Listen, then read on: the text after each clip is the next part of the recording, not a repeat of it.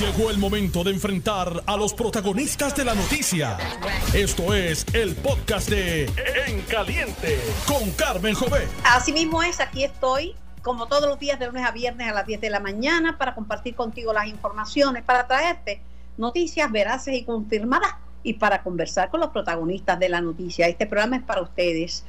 Eh, yo estoy en vivo, transmito desde, desde mi casa, estoy practicando el, el la cuarentena y el distanciamiento social, toda vez que soy una persona que estoy a riesgo, pero todos tenemos que, que hacerlo, todos tenemos que quedarnos en casa ante la ausencia de suficientes pruebas y de rastreo de los casos positivos.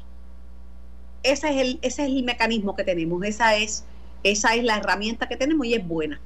Bueno, hoy sale eh, la noticia de que los 45 eh, 45 alcaldes populares, que es la inmensa mayoría de los alcaldes populares, le están exigiendo enmiendas a la orden ejecutiva, están exigiendo enmiendas a la gobernadora y están dando un plazo de 24 horas para que restituya el toque de queda hasta las 7 de la noche, o sea, como estaba antes de, como estaba la segunda vez, porque la primera vez era hasta las 9, eh, hasta las 7 de la noche. Tengo al expresidente de la Asociación de Alcaldes de Puerto Rico y alcalde del municipio de de Calley, el amigo Rolando Ortiz. Buenos días, Rolando. Buenos días a ti, Carmen, y buenos días a tu extraordinaria audiencia. espero que estés bien, que te estés cuidando y que tu familia esté bien y que, todo esté bien en, tu municipio. ¿Hay muchos contagios en Calley? Mira, yo te diría que el Departamento de Salud anuncia tres contagios en Calley, pero yo conozco más de 22 exactamente. Yo tengo una lista de todas las personas que se comunican conmigo me piden alguna situación o me hacen alguna pregunta o me explican su situación y, y uno lo sigue entrevistando hasta que puede identificar su condición. Eh, tenemos casos que, que son familia, hay una familia completa, eh, esposo, esposa y los dos hijos. Y, y les estamos asistiendo, ¿verdad? Con, con ayuda. Y te diría que son más de 22 exactamente los que yo puedo confirmar. Yo te diría que son muchísimos más porque muchas personas eh, al no tener la prueba eh, padecen la condición, este, se aíslan, algunos son asintomáticos y siguen contagiando a los demás. La realidad es que estamos a oscuras, estamos a ciegas, no tenemos datos eh, y, y, hacemos todo lo más que se pueda humanamente para seguir orientando, ayudando, colaborando con la ciudadanía. Tenemos un programa específico por comunidades que se llama Un Líder por Barrio, que lo usamos en María, que tú... Ah, sí, yo me acuerdo, me acuerdo cuando yo estuve contigo, que me llevaste a, tu despacho, y yo vi allí los cartelones, cómo tú distribuías las ayudas a través y, y conversabas con los líderes a través de los barrios. Pues montamos una estructura similar eh, y tenemos eh, informes, ¿verdad?, de todas las comunidades, los ancianos, sus necesidades, eh, casos particulares de diferentes condiciones de salud que, hay que atenderlos y hay que evitar que lleguen a los hospitales. Estamos trabajando intensamente en todo esto. ¿Por qué Rolando Ortiz, alcalde del municipio de Calle, están los alcaldes populares en su mayoría desafiando la orden ejecutiva de la gobernadora? Bueno, porque cuando estaba la orden ejecutiva y estableció un horario más restrictivo, eh, la paz en las ciudades se podía se podía ver, se palpaba, se veía. Al, al hacer esa apertura que se hizo, eh, hay un descontrol increíble y eso eso provoca eh, los contagios, aumenta los contagios. Hay muchas personas que tienen conciencia de lo que está pasando, pero hay personas que, mira, este eh, eh, una de las personas que yo conozco que se contagió, este, su pasatiempo era irse por la tarde a jugar domino. Y entonces no sabía, eh, los que jugaban domino con él, en, en una trastienda, eh, pues estaban contagiándose y se contagiaron. Este, y llegaban a su casa, pues como, que eso no me toca a mí, eso no me va a pasar a mí, o, frases pueblerinas que a veces se, se manifiestan como que cuando uno se va a morir se muere como quiera, cosas de esas. Este, y la realidad es que cuando tú estableces una, una orden que restringe el movimiento, que limita la participación de la gente en la comunidad, pues eso evita los contagios. Pero, pero Rolando, el, el que estaba mal es el individuo, el individuo si la violaba para las 9 y la violaba para las 7, es porque el tipo, como tú dices, dice, me voy a morir a cualquier cosa. El irresponsable ahí no es la gobernadora, es el individuo. Pero cuando uno establece unas normas y entonces puede fiscalizarlas, pues entonces no puede el individuo estar después de las 7 donde quería estar. Y entonces eh, es más fácil controlar desde la perspectiva de nosotros, que somos los que estamos acá en el pueblo, este, controlar la desobediencia. Fíjate que eh, los gobernantes de turno, eh, ¿verdad? Establecen las normas, pero que los tienen que cumplir son los alcaldes. Entonces es bien fácil decir, no, pues ahora es hasta las nueve, pues allá los alcaldes breguen con el asunto, sin, sin, ¿sabes? sin tomarnos en consideración. Y pienso que un gobernante sabio siempre tiene el oído eh, en la base y escucha a los que están como, eh, como, como nosotros, trabajando con la gente, atendiendo sus necesidades, que hay múltiples este casos. Ahora mismo esta mañana yo estaba atendiendo a una persona eh, de un residencial, pues que lo encontraron este, sin comida, este, sin asistencia, en una cama. Este, eh, lo encontró un amigo que fue a visitarlo para ver cómo estaba y hubo que correr con él con todas las ayudas para poderlo este, llevar a la normalidad, ¿verdad? De su vida y cosas como esa las vivimos los alcaldes. Por eso alcalde, ustedes, perdone la interrupción, ustedes le dieron un plazo a la gobernadora de 24 horas, sin embargo, ya muchos alcaldes tienen órdenes ejecutivas, o sea que independientemente de lo que diga la gobernadora, van a hacer valer su, este, no sus órdenes, sino sus ordenanzas municipales. Nosotros hemos querido entrar en el debate público eh, con, ese con ese planteamiento que nuestro presidente habrá de hacerlo o se encuentra en estos momentos haciendo ese pronunciamiento, ¿verdad? Y lo que hemos hecho con eso es pues, pues, levantar la opinión pública, nuestra voz, para que para que la gobernadora eh, haga los ajustes que tenga que hacer en beneficio del pueblo. Mientras más gente se contagie, más riesgo se hay, tiene el sistema hospitalario de colapsar y no estamos capacitados, no tenemos los recursos, eh, ni quisiéramos vivir las experiencias que han vivido otros países del mundo que no, no, no tienen capacidad para atender todos los contagios, todos los contagios. La pregunta de rigor, alcalde Rolando Ortiz, es si la gobernadora insiste en que esto es hasta las nueve como fue la primera vez, ¿ustedes lo van a poner a las siete en los municipios o qué van a hacer? Mira, en Calle aprobamos una ordenanza eh, y aunque se cuestione su validez, nosotros creemos en su validez porque es un proceso legislativo que tiene la participación del Poder Ejecutivo, que es el alcalde, el, Poder Legislativo, que es la legislatura municipal, y están parados en la ley de municipios autónomos. A diferencia de una orden ejecutiva, que es un acto unilateral de un ejecutivo, en el caso de la orden ejecutiva de la gobernadora. Nosotros en el caso de Calle, y sé que los compañeros alcaldes también harán lo propio, yo voy a velar porque se cumpla con esa ordenanza y voy a estar en la calle y voy a persuadir al, al comercio y a las personas para que para que obedezcan al pie de la letra este, esa restricción que estamos imponiendo de Alcalde, entiendo su buena intención, yo me quedo en mi casa, yo no salgo ni a las 7, ni a las 8, ni a las 9, a ninguna hora, pero eh, como estamos en un momento difícil en que el gobernante recibe más, tiene más poder porque estamos ante una situación de vida o muerte, eh, ¿han consultado con sus abogados a ver si es legal ir por encima de la orden ejecutiva? Es que eh, yo te diría que en el análisis, yo soy abogado, que yo he hecho, ¿verdad?, de la norma, eh, la principio de separación de poderes que establece nuestra constitución establece que un ejecutivo no puede eh, limitar derechos a través de un proceso unilateral que es la orden ejecutiva. Y eso se, si se cuestiona en los tribunales este yo te diría que, que, que, se puede dar eh, por inválida la orden ejecutiva cosa que yo creo que nadie lo va a hacer verdad y ellos pueden plantear que nuestras ordenanzas pueden estar en violación de la ley. Entonces lo que estaríamos es llevando al tribunal ambas piezas legislativas, la, perdón, la orden ejecutiva más la, la, pieza legislativa municipal, y entonces sí se crearía una situación que de confrontación que el proceso de decisión del tribunal sería eh, cuál protege más al pueblo. ¿Y cuál protege más al pueblo? Pues aquel que hace una restricción de la movilidad de los ciudadanos, y es la ordenanza municipal. ¿Cómo no? Alcalde, usted sabe que siempre estoy a las órdenes, al alcance de una llamada telefónica y punto. para lo que me necesiten. Muchas gracias por siempre estar eh, con el pueblo en el momento de mayor dificultad y como siempre acá igual a la orden. Que todos Gracias.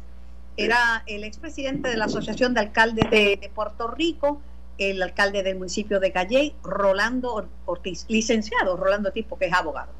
Bueno, para el análisis tengo en línea al amigo y colaborador nuestro, eh, licenciado Rolando Emanueli, a quien saludo con mucho cariño y respeto. Saludos, Rolando.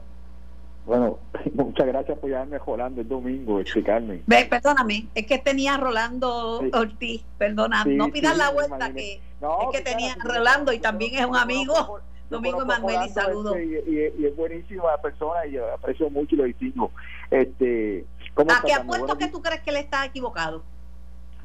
Bueno, mira, yo te voy a decir una cosa. Yo, yo escuché el planteamiento del señor alcalde de, de Calle, este, el licenciado Rolando Ortiz, yo personalmente, desde el punto de vista legal, considero que eh, el municipio no tiene la facultad, no tiene la facultad para ir por encima de una ley, de una orden ejecutiva que precisamente nace de una legislación para situaciones de emergencia. O sea, no solamente es que se trata de una orden ejecutiva de la señora gobernadora, sino se trata de una orden ejecutiva que nace de una ley de, estado de emergencia nacional, o sea, de estado de emergencia en Puerto Rico. Así que yo creo que desde el punto de vista de, si es más conveniente o no este que lo que, se, que el toque de de queda se, empieza a las 7 o a las 9 pues obviamente eso pues ya es algo que cada pueblo lo, lo, va,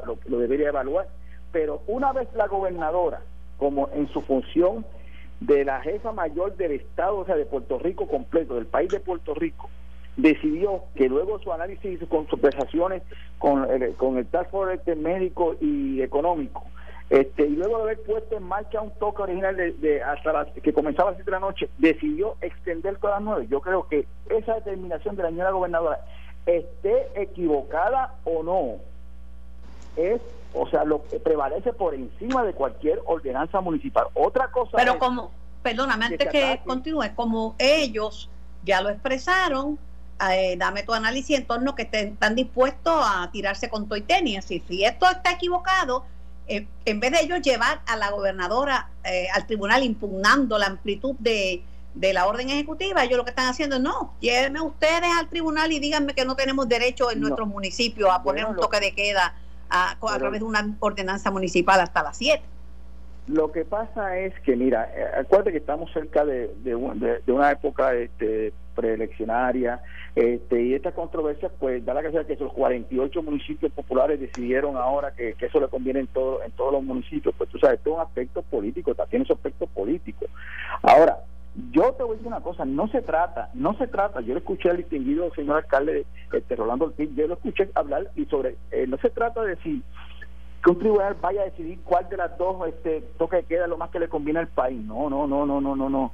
Se trata de que para que usted ponen, para que la, la disposición que se, establezca mediante una, mediante una eh, ordenanza municipal pueda ponerse en vigor, tiene que primero antes derogarse o de, derrotarse en corte esa eh, orden ejecutiva de la gobernadora. O sea, en ese aspecto, en el aspecto legal, yo estoy seguro, o sea, te este, digo, seguro nada de la vida, pero o sea, mi, mi juicio profesional es que el, eh, señor alcalde en ese aspecto, en el aspecto legal, no tiene razón y probablemente su distinguida representación legal eh, y tienen dudas respecto de esa ordenanza municipal porque es que no creo no creo que tú puedas lograr que en un estado de emergencia una ordenanza municipal pueda ir por encima de, de, una orden ejecutiva que es hija de una ley de emergencia. No, no, no creo, de verdad que no. Pasando a otro tema, hay otra controversia más en el país de, nunca jamás. Eh, eh, la controversia de, de la, la ausencia de los periodistas durante las conferencias eh, científicas y un poquito conferencias de prensa que hace la gobernadora con el Task Force a través del Canal 6. Eric Delgado, a quien conozco de hace muchos años y, aprecio, es el, presidente de la WPR, él dice, bueno, es que estas personas están haciendo un, esto un programa, y es un programa para orientar y los periodistas pues quieren hablar de otros temas, etcétera, etcétera. Eh, y se van y vienen 15 minutos después con otros temas. Aquí ya hay varias cosas envueltas, ¿verdad? El derecho de la prensa a informar, pero no en todos los programas de televisión entran los periodistas a participar, ¿verdad? Y yo he hecho programas de televisión toda mi vida.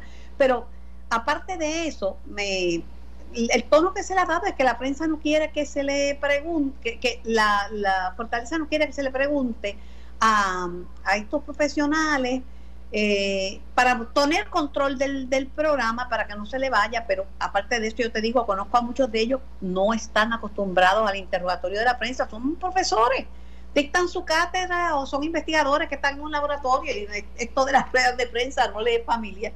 Pero dame tu lectura sobre esa acción. Primero, mira, yo creo, yo creo que quien está aconsejando a la señora gobernadora de que se ponga a pelear con la prensa, o sea, le está dando, le está dando un consejo tan tan malo.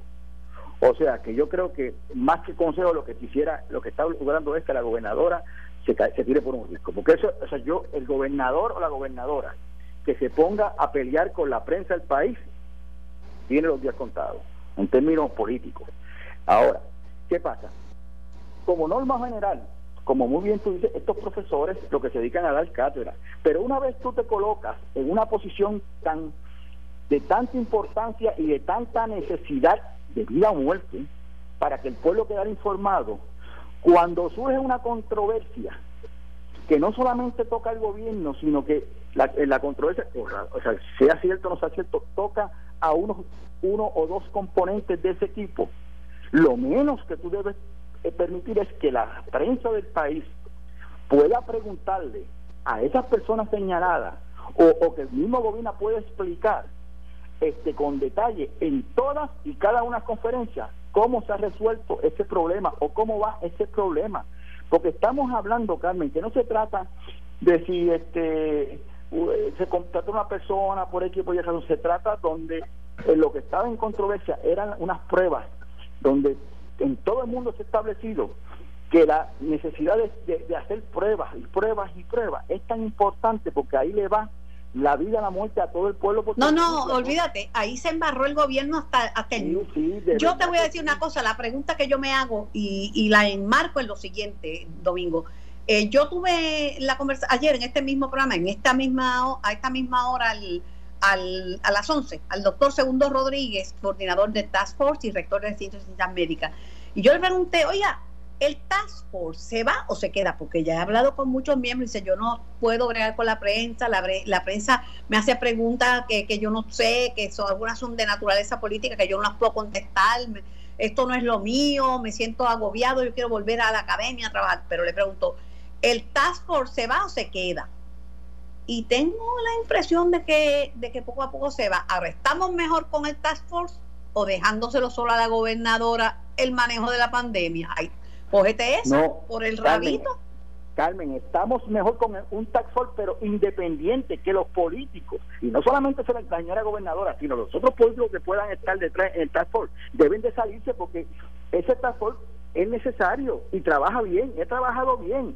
Y mira, y como muy bien dice el rector, el doctor Segundo González Chirichini, o sea, probablemente él, no son, no, probablemente no, muy seguramente no tenga la, la, preparación para estar este, contestando preguntas eh, y exponiéndose a la prensa porque él se dedica a otra cosa y, como norma general así así trabajan todos los médicos eh, y otros profesionales que no son que no, que no son este políticos Oye, pero en este caso perdóname, te iba a hacer te, iba a hacer una pregunta sobre el caso muy parecido al de al del gabinete de Ricky con el famoso chat.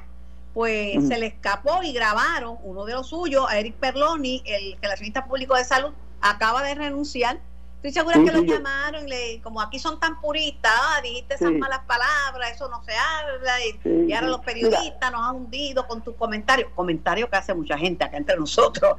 Ahí, como dice Carmelo, así habla todo el mundo cuando esté en privado. Pero lo estaban velando y lo grabaron. Renunció Eric, perdón. Sí, mira, pues, mira, este joven, este joven este hizo unas expresiones que, como tú bien dices, probablemente todo el mundo lo dice tuvo la, mala suerte que alguien, y tiene que ser alguien cercano a él, lo grabó, porque ¿quién va a ser que, no esté cercano, que no estuviera en esa conversación? Ahora, a la gente yo le explico lo siguiente, o sea, ese hombre, pues obviamente cometió una, una indiscreción, pero cuando tú tomas esas palabras que él dice, que yo escuché el video, y tú tienes, tú como abogado y como las personas que, que, creemos en la libre expresión, tú tienes que saber que eso que él escribió, que, que dijo allí es una hipérbole retórica y basado más en, el, en, en muchas ocasiones en el tipo de lenguaje o de jerga que la juventud utiliza para decir, por ejemplo, yo no me voy a arrodillar ante, ante la prensa, o yo no voy a hacer tal cosa, pues entonces en vez de usar, yo no me voy a arrodillar ante la prensa, como uno diría, pues usa la palabra o la frase que él utilizó, de que está feo, está horroroso. Pero lo más feo de todo esto, Carmen, no son las palabras que él utilizó, es todo un andamiaje para evitar que la prensa pueda ejercer su función para este, este mantener informado al pueblo en una situación de vida o muerte. O sea, la libertad de prensa es inmensa en la vida normal y cotidiana de todo pueblo. Mucho más tiene que ser en estos momentos donde el pueblo está ansioso ante la situación del coronavirus. O sea, esto, yo te voy a decir una cosa, esto de verdad que yo no sé, no sé, te lo digo con toda honestidad, cómo la señora gobernadora y, su equipo de trabajo se han involucrado en una guerra contra, contra la prensa, de verdad que no.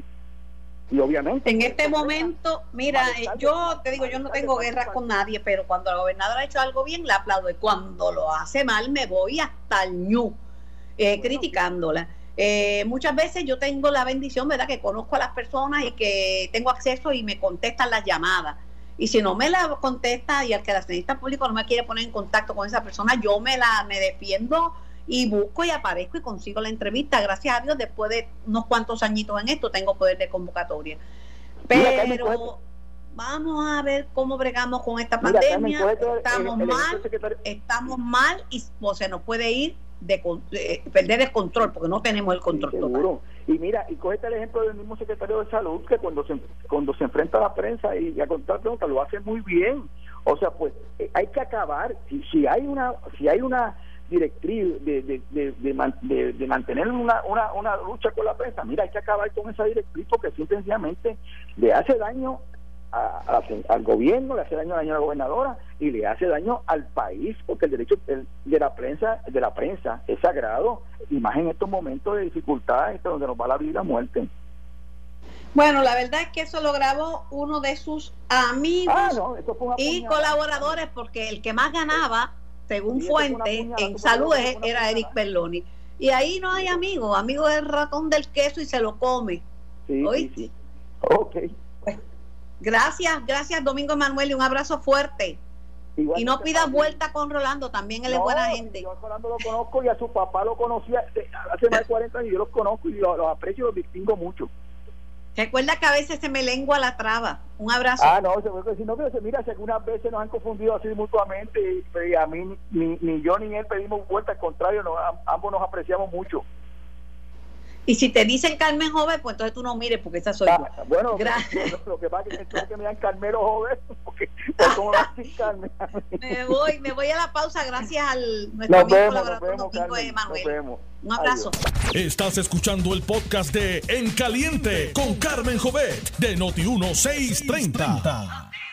Ciertamente, dialogando con los protagonistas de la noticia, estamos, estamos en vivo, el programa es para ustedes esperamos darles a todos una orientación fidedigna, eh, una orientación clara eh, sobre lo que está pasando en Puerto Rico ante este, este enemigo invisible que nos tiene a todos en, cuarentena.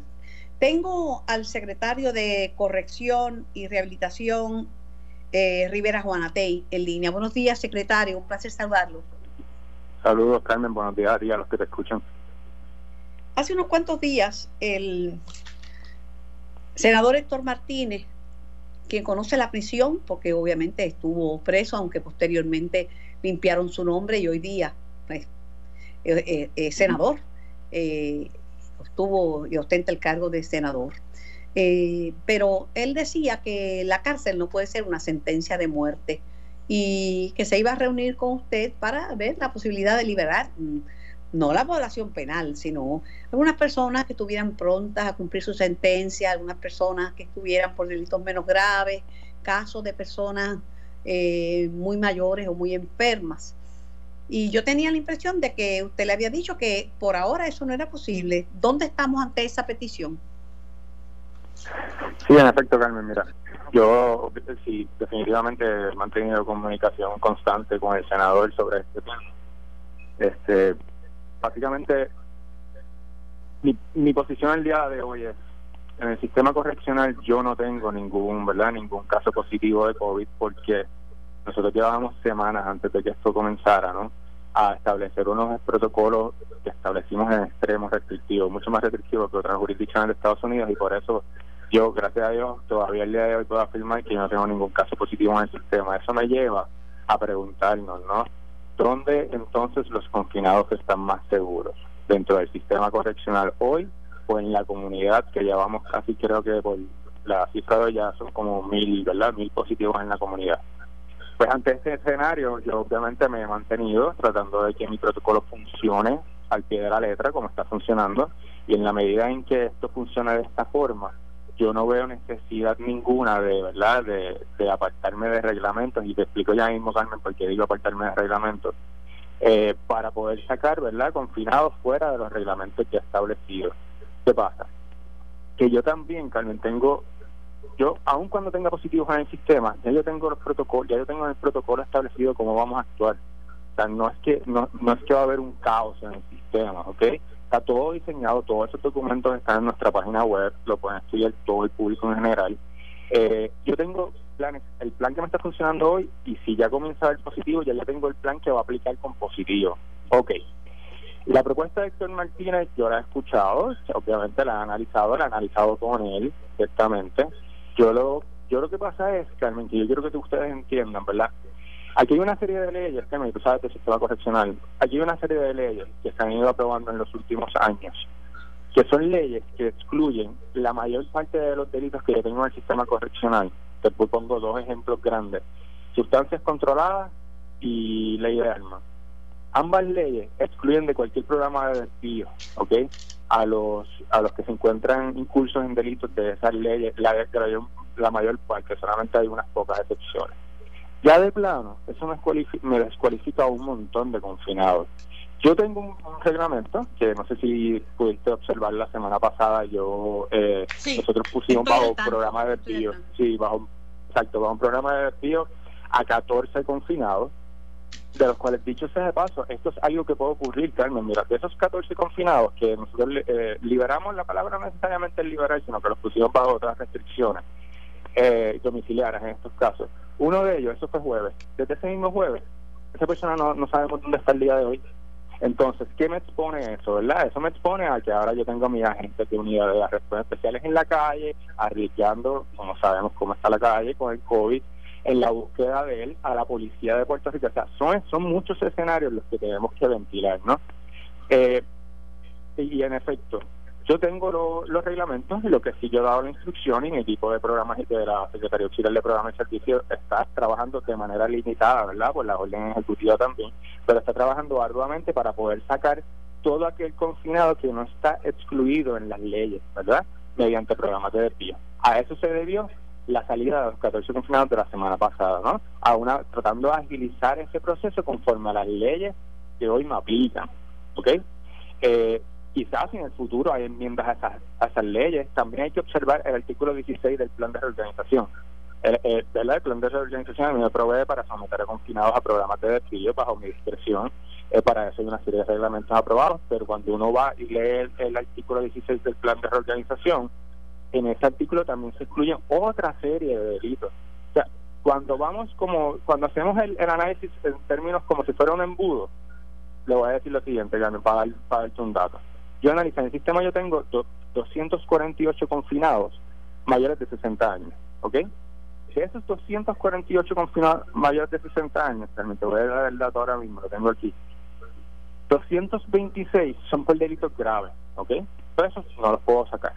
226, porque la mayor parte de estos confinados son confinados que llevan tiempo en el sistema, son por las sentencias de quizás 300, 200 años, porque son asesinatos, eh, ¿verdad? Eh, delitos sexuales contra menores. Ok, estamos hablando de 226 que ya de plano se descualifican. Perdone que, eh, perdone que le interrumpa, para beneficio de los que sintonizaron un poquito tarde, estoy hablando con el secretario de Corrección y Rehabilitación, Rivera Juanatey, sobre la petición que había hecho el senador Héctor Martínez, ¿verdad?, de, de liberar algunos reos que estuvieran cumpliendo por delitos menos graves o algunos que estuvieran próximos a salir por, por la Junta de Libertad Bajo Palabra.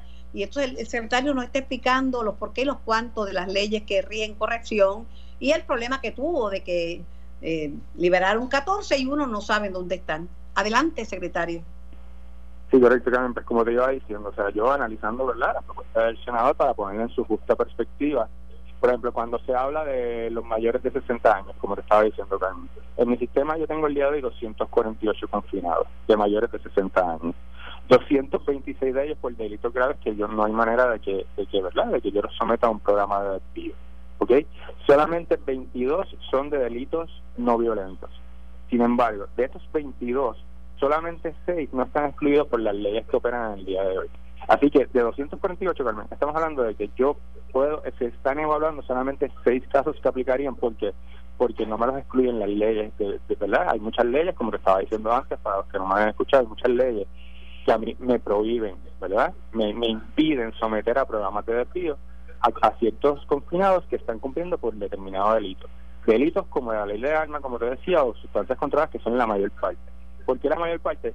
La ley de armas casi siempre se incluye como parte de un delito porque usualmente se utiliza un arma en la comisión de un delito. Si queda claro, muchísima gente a la que no me cualifica. No obstante, yo no me he quedado, ¿verdad?, cruzado de brazos. ¿Qué yo he hecho? ¿Qué yo estaba haciendo realmente? Los más vulnerables, por ejemplo, de enfermedades crónicas respiratorias, que son verdad los más vulnerables ante el COVID.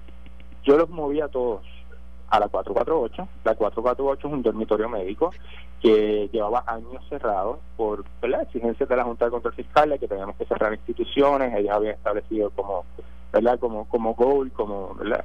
11 instituciones. El pasado secretario y anteriores fueron, ¿verdad? Eh, cerrando instituciones, esta era una de las cerradas. Cuando yo vi que esto venía, hicimos, pusimos al equipo, nos pusimos a trabajar arduamente para poderla habilitar nuevamente. Allí hoy yo tengo a 37 confinados con las enfermedades más crónicas en, términos respiratorios de una manera aislada, ¿no? O sea, esa es una de las iniciativas que quiero que sepas que tomamos. Con los mayores de edad, ¿qué estoy haciendo con los mayores de edad? Como, como te expliqué, estoy impedido legalmente de sacarlos porque casi todos ellos son por, por delitos excluyentes, ¿no? Las propias leyes me impiden a mí poderlos sacar en programas de despido. ¿Qué hice? Estamos habilitando lo que se llamaba el MDU, no sé si lo conoces, el Modular Detention Center, cerrado hace años también en Ponce, para ahí poder, conforme a las guías del CDC, ¿no? de las recomendaciones del CDC, poder poner a estas personas mayores, las más mayores, de setenta y pico, en celdas de tal forma que me quede una celda, solo en celda, y de tal forma que una celda me quede libre de por medio, ¿verdad? Yo, dentro de mis limitaciones y mis recursos y mis imposibilidades legales de yo poder acceder, ¿verdad? Como, como, como se sugiere a que, a que se liberen confinados, pues yo estoy trabajando dentro del sistema buscando protegerlos a la mejor manera. Igual, secretario Rivera Juanatey, eh, le interrumpo. Y en el caso de los que ya están a punto de salir, que tienen, ¿verdad? Ya están en las listas de la Junta de Libertad bajo palabra, próximos a ver la libertad. Sí, mira, Carmen, pues eso mismo. Pues qué bueno que trajiste a la Junta de Libertad bajo palabra. Eh, hay una nueva presidenta que lleva alrededor de un mes. Eh, la verdad, la, dinámica entre la nueva presidenta y yo muy buena, con la comunicación semanal. ¿Qué nos dimos a la tarea? Nos dimos a la tarea, ya está identificando todos aquellos que cualificaban para la Junta de Libertad bajo palabra. Yo tengo a mi equipo, porque hay una gran parte de ese trabajo, ¿verdad? Nosotros en, el departamento los técnicos sociopenales tienen que ¿verdad? hacer una serie de informes para recomendar o no. Eh, pues se pusieron a mover nada más y nada menos, Carmen, que 772 evaluaciones que estaban pendientes. Ellos están en el mes de abril, ya tienen programado un calendario, ellos van a ver 132 casos y en mayo 240.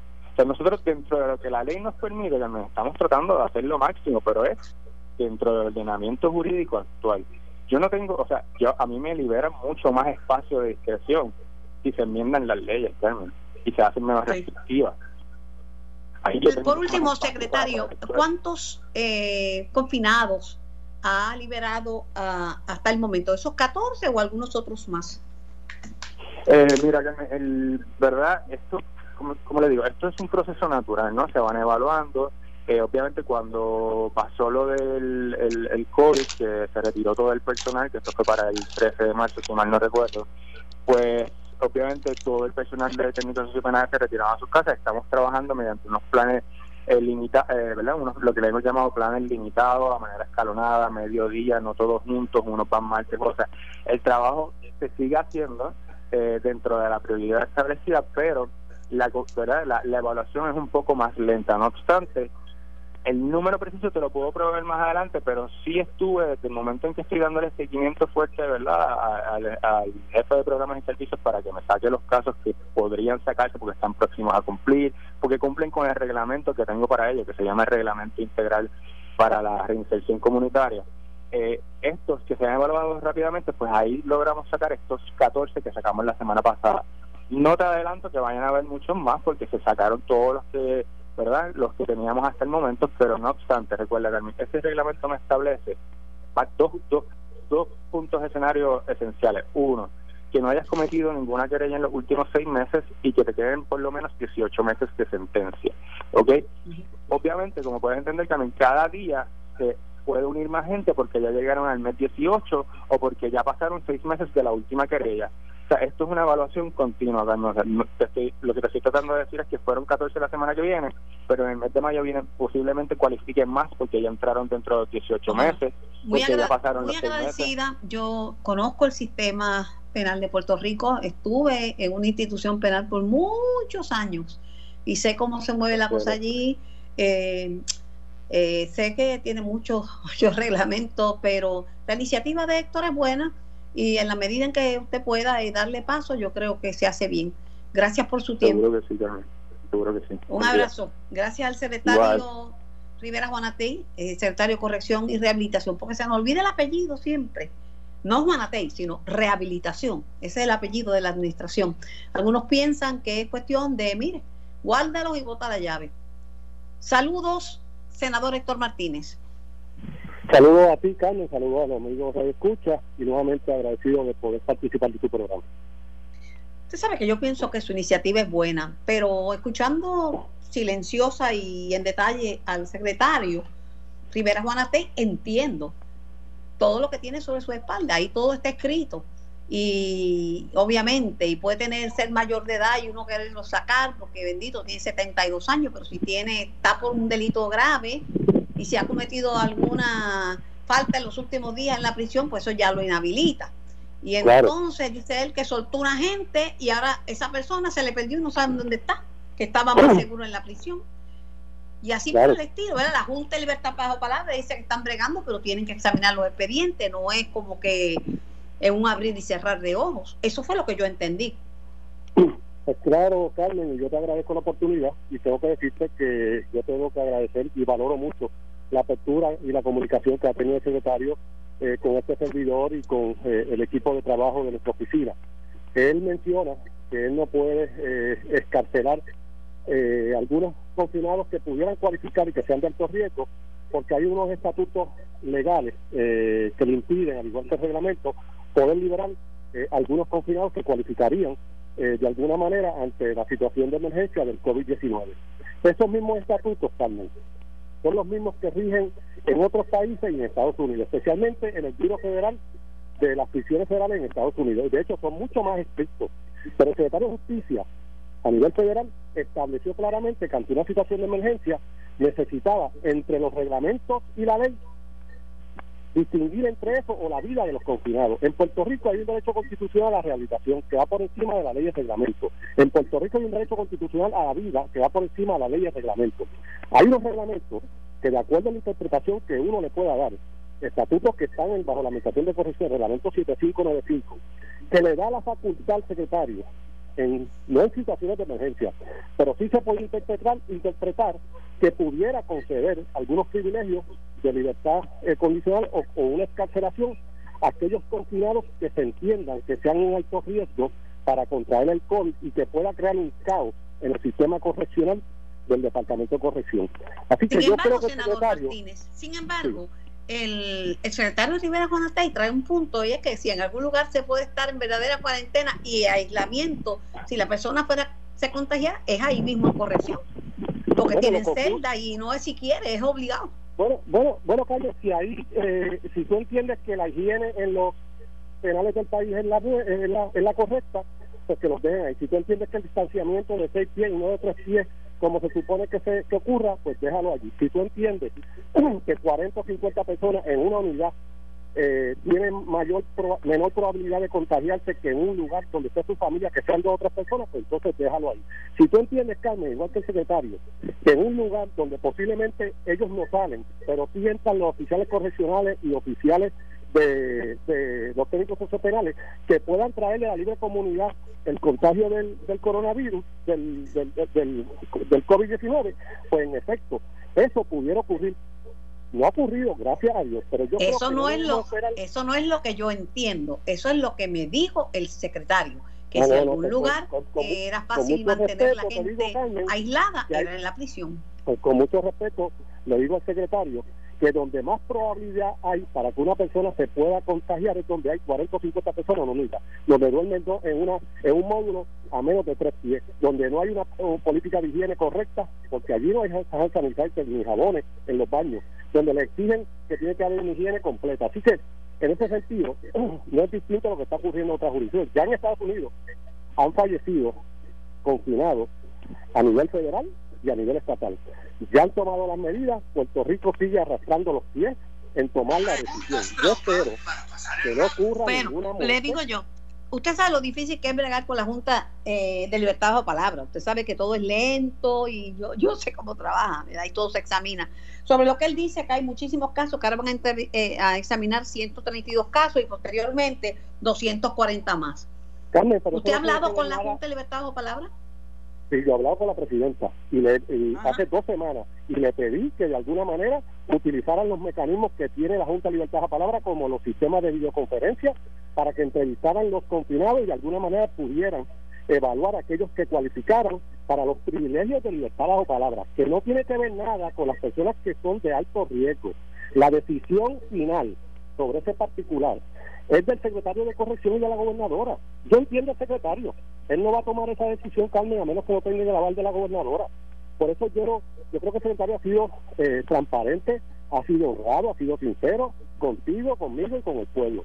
Yo creo que la gobernadora no debe esperar a que ocurra una muerte para entonces actuar y empezar a escarcelar a aquellos confinados que cualifiquen. Lo he dicho desde un principio, Carmen. No? es un asunto de impunidad, es un asunto de humanidad y de sensibilidad y de derecho a la vida. Gracias, senador Héctor Martínez. Yo me tengo que ir a la pausa para unos mensajes. Digo que Barack Obama culmina el respaldo del Partido Demócrata Joe Biden como candidato presidencial ante el presidente Donald Trump. Lo escuchó aquí en En Caliente por Noti 1630. Esto fue el podcast de En Caliente con Carmen Jovet de Noti 1630. Dale play a tu podcast favorito a través de Apple Podcasts, Spotify, Google Podcasts, Stitcher y notiuno.com.